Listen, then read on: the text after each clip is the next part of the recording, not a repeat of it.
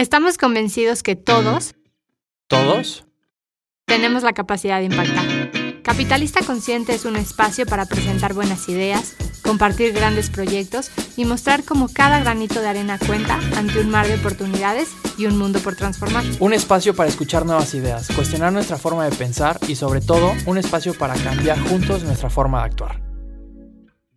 Este capítulo es presentado por Francamente, el primer centro de aprendizaje digital con una certificación de liderazgo y emprendimiento consciente 100% en español.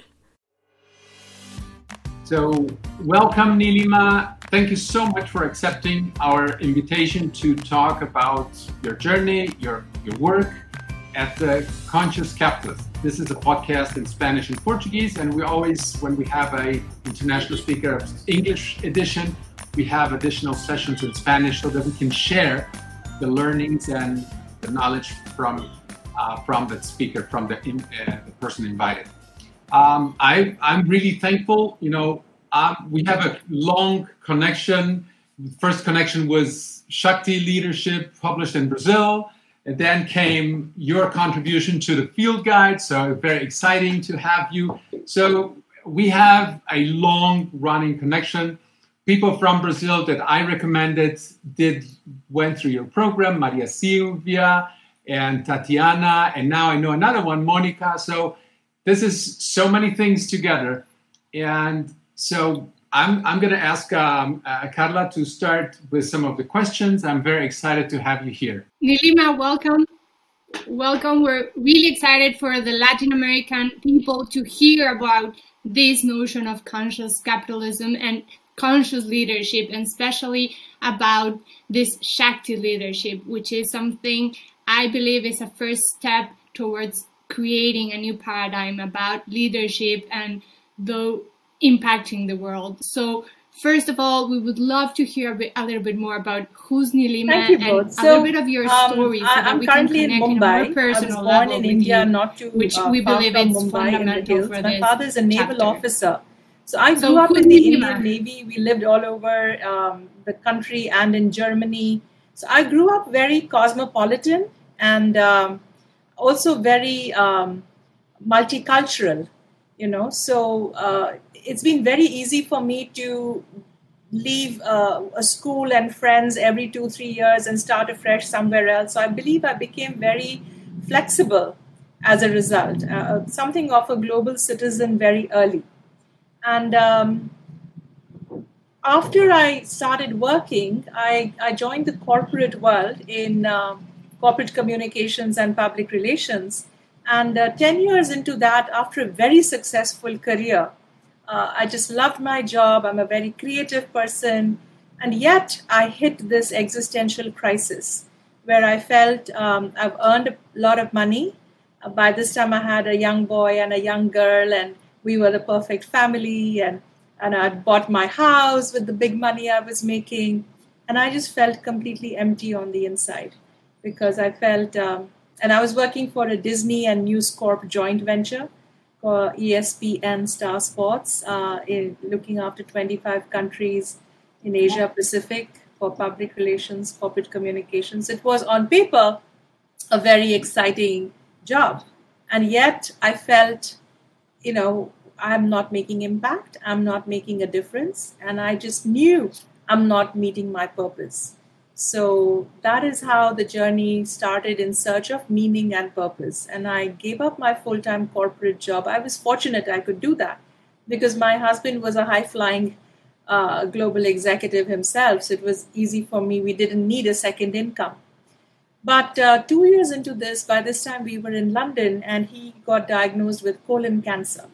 So, you know, what began as a journey of self discovery and, you know, meaning and purpose uh, for me became a journey for recovery from, you know, a possible uh, end of life, you know, for my husband and our family. So it was it was a very strange set of circumstances that uh, took over our lives in the year 2001. So we came back to India and we started Roots and Wings Consulting Services. And we decided to put everything we know between the two of us in the corporate world. Um, he was with Ogilvy and Mather Advertising, so he had a very um, uh, you know, a media background, a very, uh, you know, high level corporate background himself. So we decided we are going to create conscious leadership and conscious culture, uh, skill building and consulting for organizations, not just in India, but in Asia Pacific and uh, globally. So Roots and Wings started in 2004. And uh, somewhere along that time, we met Raj Sisodia and a bunch of uh, wonderful people who are all doing uh, conscious leadership uh, consulting. So we decided to form like a, a collective. We called ourselves Suchita Sangha, the Consciousness Collaborative, saying how can we amplify each other because we were all solopreneurs, but saying together we can do so much more. That's where I encountered Raj's ideas around the four tenets, you know, uh, conscious leaders, conscious cultures, stakeholder integration, and higher purpose. And I was, I was so delighted because I felt here is a person who was given a name to everything that I was feeling when I left the corporate world. Mm-hmm. So I was jokingly called the corporate refugee. And I think I'm not the only one. there are many corporate refugees I meet in the conscious capitalism movement. And they all come looking for a new paradigm, looking for a new tribe, because they, they know that business as usual is broken. It's not working, and there must be a better way. So that's how I came to conscious capitalism. And then I said to Raj, we need to write a book.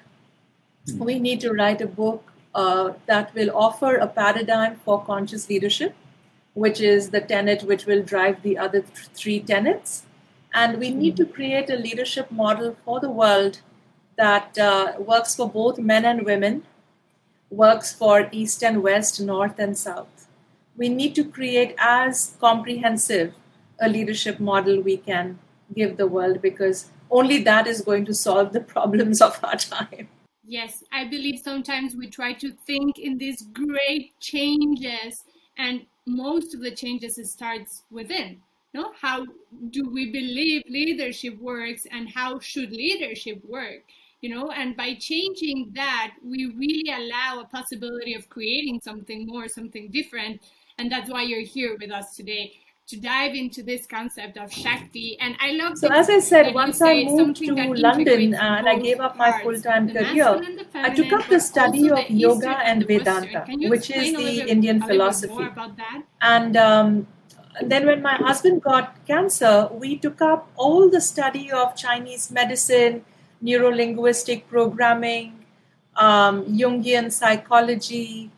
We we were just enjoying ourselves finding all these models for health and healing, but we also realized everything that we are learning there applies to leadership.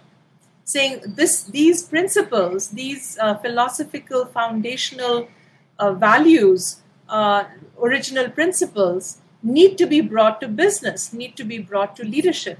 So that's why um, when I thought of creating a model around Shakti, saying leadership is all about exercising power, you know, to get the outcome needed. Now, if you're a conscious leader, you will exercise good power, but you still have to exercise power to get anything done. Love isn't enough if it doesn't have a strong force that goes with it and, and achieves and drives uh, change, you know. So um, when I discovered the concept of Shakti, which is the Indian idea, uh, the Indic idea that there is an innate power of innate fuel and innate energy to existence. It's in the system and it's living and it's something that's conscious that you can learn to be in relationship with. You can access and tap into it. You can find your flow. It's it's like this animating principle that moves through you. So if you can find your shakti you not only uh, come into your true power you're also then going to exercise it in a way that is win-win you know that is for the greater good because it is part of where evolution itself wants to go so it's the best kind of power. And as leaders, we need to learn about Shakti and not operate from our typical privilege based um, power games, you know, which is about win lose most often. And uh, as I started learning all these different things, I realized no one system has the answer to all the world's problems. So, if you want a really good leadership model, let's curate the best practices, what I call the civilizational elixirs of all our cultures. You know, so we really picked and chose from the best across East and West and North and South to create a very simple model that you can rem- remember on your fingertips and also practice. Let me. Uh, I'm, I'm got so curious about the the triggers. You know, there there was a successful executive uh, with international experience and you know traveling and living a very successful life. Uh, how much of your inner self was aware of where you were going, or how how were those the outside values actually not matching your inside values? When did you discover when you know this is not what I am? You know how how did that happen? How that emerged? Because we want to make sure that we we help people understand how it happens for others. So maybe they can look inside and, and start paying attention to the exact things that may trigger you to make that change. I guess it's some kind of a self awareness and a self remembering. So uh, we're all brought up on stories from our parents and our, uh, you know, our village, so to speak. And the myth I was brought up with by my mother was that somehow she had a horoscope read and she was told she'll have two children, and the younger one has to make some impact in the world, has to do something kind of world changing. so growing up, I had this sense of responsibility that, you know, uh, I have to do something. I'm here for a purpose. I had that feeling. And and life was such a dream, I must say. You know, I had such a wonderful academic career. Uh, success came very easily. And uh, to the point that uh, I grew in my career very quickly. And, um, and they say in the hero's journey, if you're off track, you get a crisis or a whack, a wake up call, right? so mine came out of the blue. Uh, at the height of my career, I started, uh, my boss started looking at me as if I was some kind of a failure. It was like I could do nothing right. And it was such a weird, dissonant experience because I was doing the best work of my career and and nothing I did worked for him. It was like to the point I thought maybe he'll even quietly sack me one day. And for me, who's always been such an incredible achiever, the idea of getting sacked was would have been totally devastating. But because it was such a blow to my uh, ego, my ego wasn't a uh, I wasn't proud or anything, but until then, I didn't even know who I was beyond my ego, which is my persona that the world has mirrored back to me, you know. So to now be told that actually you are not good enough and my sense of self worth was suddenly shaken. So I had to ask deeper questions of myself, saying, Who is Nilima? You know, if the world said all these years that she was great, so she assumed she was great. And then now there is a boss who thinks she's terrible. And does that make her terrible? you know so who decides who is nilima and who decides nilima's worth right? So this brought on a crisis of uh, inquiry. Because my sense of self was shaken. And I, for that to me was the hero's the call to adventure you know? Saying go on the journey to find who you really are find what values you really stand for and learn to then act on them. And and then i started questioning saying wait a minute what am i doing? I'm earning a fat paycheck. I'm writing press releases that journalists must throw into the bin soon as they come in. They're like what am i doing with my life with my talent? And you know as my my yoga guru says eating sleeping drinking a little laughter much weeping is that all? Uh, don't die here like a worm. Wake up. So, so I had to wake up. That, that's amazing. So how you know that's a crisis. That was the you know the break of the system. You know, yeah. trying to at, at some point you say, oh my God, that's the ego living out there, the expectations yes. from the outside to yes. Who, I, who I am. So once you dove into that journey, the hero's journey, my first question is who was your mentor? And what are the superpowers that brought you up for the next journey?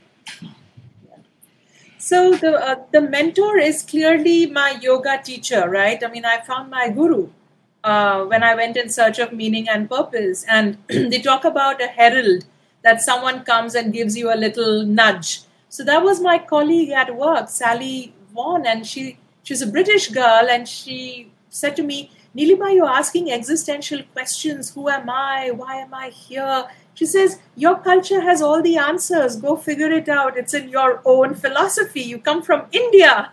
so I had lived a life very secular, very modern, uh, very international, and I hadn't paid attention to my own cultural roots and philosophy. So when I moved to London, I found a yoga school 15 minutes down the road. We were in Wimbledon, and this was in Putney.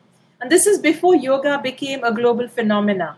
Okay, I'm talking uh, the year 2000, and um, I remember walking into that yoga school and looking at this picture on the wall, and there was this beaming master, Swami Shivananda's photo. I didn't even know who he was. But the way he smiled into my eyes, I felt he was living.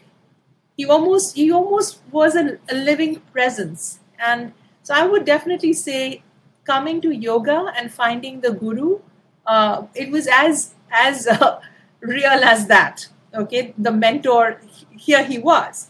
Now uh, once i started the yoga practice uh, there was no looking back. But two years later when vijay got diagnosed with cancer the other mentor who showed up was father lancy pereira who's a jesuit priest who was my uh, my mentor in college uh, many years ago before you know uh, a good uh, 14 years ago. And he heard about Vijay's diagnosis from Mumbai. He wrote me a letter in London saying, I heard about Vijay's cancer. I have spent the last 10 years working in Germany with Gestalt psychotherapists, and I understand cancer in a very holistic and integrated way. I have a view on the disease that maybe your doctors don't necessarily have. So while the doctors are pe- treating the cancer, I can come to London and help help you help yourselves. So that was the mentor, you know, he came and stayed with us for 10 days. And we were opened to a world we had no clue existed. We were taken to the magical world, the underworld, you know. Mm-hmm. And so the allies and, you know, the books, you know, Bernie Siegel and Larry Dossey and Caroline Myss and oh my gosh, just you know, learning about uh, Zen Buddhism and Tao and, you know, Jung and Campbell. And it's like, who are all these amazing human beings? And look at the body of work that helps heal through diseases like cancer. And, you know, so it was such a magical world that we found ourselves in. We also then qualified in many different tools and techniques and um, got certified in. I became a yoga teacher uh, my husband took Chinese medicine instead of taking chemotherapy. Um, so we did we did some very very interesting things. It was a very magical world uh, with lot with one mentor and many allies and a few enemies too, right? Because the the enemies are typically uh, people from your old world who do not recognize you anymore and they're very uncomfortable to have someone like you around because you are mirroring to them uh, a journey they have chosen not to make. Yes. And i believe it's hard right to take those types of decisions to say i'm going towards a different direction a direction that works for me and that's in connection with my purpose with everything i want to create and everything i want to be. And that goes against the flow or the way everyone is being taught or everything everyone is doing, which is, I believe, one of the bravest decisions we can make because it's to stay true to ourselves. And the same happens when we talk about a different way of doing businesses, a different way of becoming a leader or the way we want to become a leader. Sometimes it's being misunderstood or criticized by people who do not understand that this is for me or the way we like to say it, the future and the correct paradigm towards a more positive direction for the world, for humanity, for society, and for us as individuals that are trying to create an impact in this world. So it's amazing to hear you, Nilima, to be so open about your journey, to open up about everything that was good, but also the bad parts and the difficult parts that created this journey to be more um, special or I must say that the, uh, that sometimes the, we can hear in a villain, you small know? conversation, so, along with and then it's just like a summary of everything and, that happened, um, right?